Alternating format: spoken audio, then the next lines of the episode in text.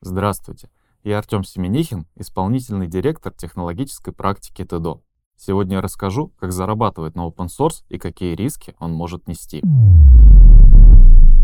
Есть две основные модели заработка на базе open source.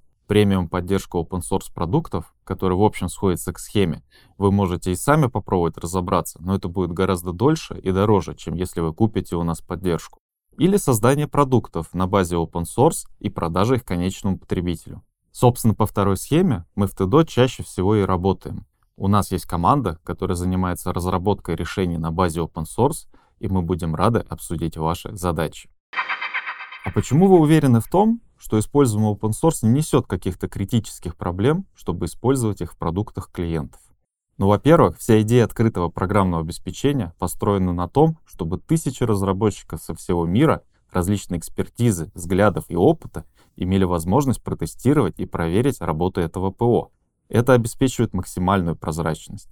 Во-вторых, Прежде чем использовать ту или иную открытую библиотеку, мы ее всегда проверяем на риски с точки зрения информационной безопасности, чтобы удостовериться, что наши конечные заказчики использовали продукты с нулевыми рисками для себя. Наша команда профессионалов будет очень рада обсудить ваши задачи и помочь вам выстроить работу с open source для ваших продуктов. Будем рады сотрудничеству.